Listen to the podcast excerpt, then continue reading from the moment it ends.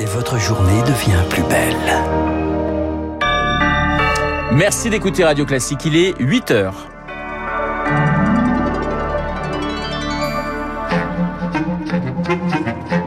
Matinale spéciale présidentielle 2022 avec Renaud Blanc sur Radio Classique. Avant toute chose, merci. Les premiers mots d'Emmanuel Macron hier soir au Champ de Mars, ils étaient un peu plus, il était un peu plus de 21h30.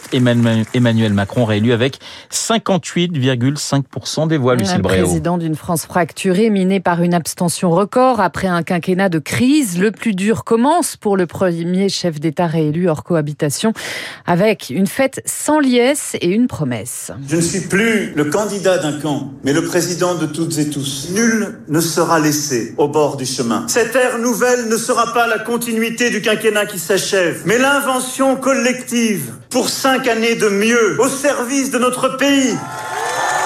Emmanuel Macron qui a passé ensuite la soirée avec ses proches à la résidence de la Lanterne à Versailles. Son agenda des jours à venir reste à écrire. C'est une petite transition qui s'ouvre, Victoire Fort. Tout change et rien ne change. À l'agenda, un dernier conseil des ministres mercredi, comme d'habitude. Dernier décret, dernières ordonnances et peut-être dernière photo de famille. Car ce même jour, Laurent Fabius, président du Conseil constitutionnel, va proclamer officiellement le résultat de l'élection présidentielle. Le gouvernement remet alors sa démission, comme d'habitude. C'est une tradition.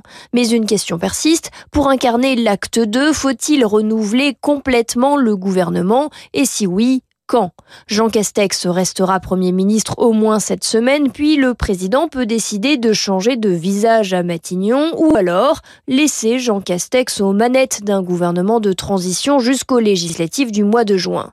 Reste aussi à trouver une date pour la cérémonie d'investiture. Elle doit avoir lieu avant le 13 mai dans la salle des fêtes du Palais de l'Élysée comme d'habitude. Et pour son premier déplacement hors de France, Emmanuel Macron se rendra à Berlin pour rencontrer Olaf Scholz. C'est la tradition. Il devrait aussi visiter des soldats blessés dans un hôpital militaire et fleurir la tombe de sa grand-mère dans les Pyrénées dans les jours à venir. Lucille, une soirée sans liesse car tout reste à faire. 28% des électeurs ne sont pas allés voter hier. Emmanuel Macron perd 2 300 000 voix par rapport à 2017. Marine Le Pen en gagne 2 500 000. Baptiste Gabory, vous avez passé la soirée dans le 19e arrondissement Paris avec une infirmière et sa fille. La plus jeune a voté Macron sans conviction. Sa mère s'est abstenue. Et c'est Emmanuel Macron qui est réélu le moins pire. Isabelle, 59 ans, est infirmière dans un hôpital en région parisienne. Après un bulletin Mélenchon au premier tour, elle n'est pas allée voter hier. Aucun des deux projets ne me convenait. Aucun. Marine Le Pen, bah, pour beaucoup de raisons. Emmanuel Macron, parce qu'il nous a promis euh, monts et merveilles pendant cinq ans et qu'au bout du compte, euh, je ne vois pas tellement ce qu'il a fait.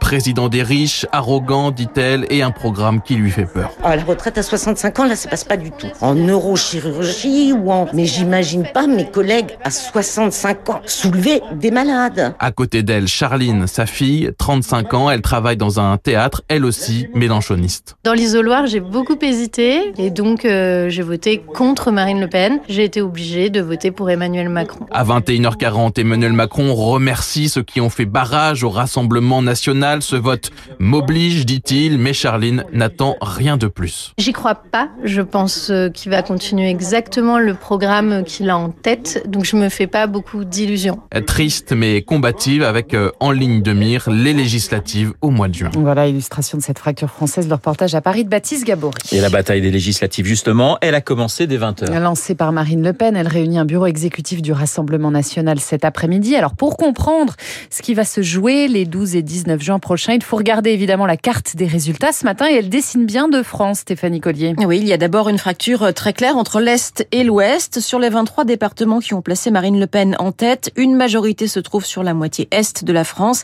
Marine Le Pen est ainsi arrivée en tête dans le Pas-de-Calais, les Ardennes et les Vosges. Dans le Sud-Est, la candidate du RN est en tête dans le Var, dans le Gard, dans le Vaucluse et les Alpes de Haute-Provence. Et c'est en Corse qu'elle réalise son meilleur score, 58% des suffrage. Le RN s'ancre toujours plus dans les communes rurales et périurbaines, euh, des communes dans lesquelles les habitants rencontrent des problèmes de pouvoir d'achat, mais aussi des problèmes de transport ou de déserts médicaux. Enfin, ce que montre aussi la carte du vote ce matin, c'est que le vote Macron ou le vote Le Pen varie suivant que vous êtes dans un territoire rural attractif ou en déclin. Stéphanie Collier, alors Marine Le Pen peut-elle transformer l'essai lors de ce troisième tour? Eh bien, Erwan Lecoeur, politologue spécialiste de l'extrême droite, en doute. Marine Le Pen est une potentielle bonne candidate à l'élection présidentielle, mais son parti ne réussit pas les élections intermédiaires. Les élus du Rassemblement national sont très peu nombreux parce que ça ne fonctionne pas sur les territoires. Et c'est ce qui va se passer bientôt, c'est que à nouveau son bloc qui lui a permis d'arriver aussi haut cette fois va se diviser entre elle pour une petite partie, Éric Zemmour pour une autre partie, LR et un certain nombre d'électeurs et d'élus LR pour une troisième partie. Et donc, il n'y aura pas une majorité ou une très forte présence du Rassemblement national aux législatives qui s'annoncent déjà. Le politologue spécialiste de l'extrême droite, Erwan Lecoeur. Une heure après, à peine après l'annonce de la victoire d'Emmanuel Macron, des manifestations hostiles ont éclaté à Paris, Toulouse, Rennes ou encore Strasbourg. Dans la capitale, les forces de l'ordre ont chargé à deux reprises les manifestants à Châtelet d'abord, puis place de la République. Dans le reste de l'actualité, deux morts cette nuit en plein cœur de Paris après un refus d'obtempérer des policiers ont tiré sur un véhicule sur le pont Neuf, tuant deux de ses occupants et en blessant un troisième. Le véhicule circulait à contresens. Les policiers ont voulu le contrôler. Il aurait foncé sur les agents. Une enquête a été ouverte. L'IGPN saisie. Le procès de la catastrophe ferroviaire de Bretigny sur Orge s'ouvre aujourd'hui. Le tribunal d'Evry juge deux filiales de la SNCF et un cadre de l'entreprise. Objectif établir les responsabilités dans le déraillement du train intercité Paris-Limoges. C'était le 12 juillet 2013. Six personnes sont mortes le jour même. Une septième décédera 15 jours plus tard. Et puis en Russie, un dépôt de carburant est en flammes ce matin près de la frontière ukrainienne. On ignore encore l'origine du feu.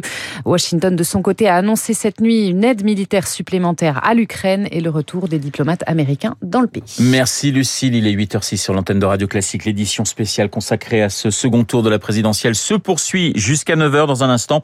Eh bien, nous allons retrouver Cécile Cornudet, Guillaume euh, Tabar et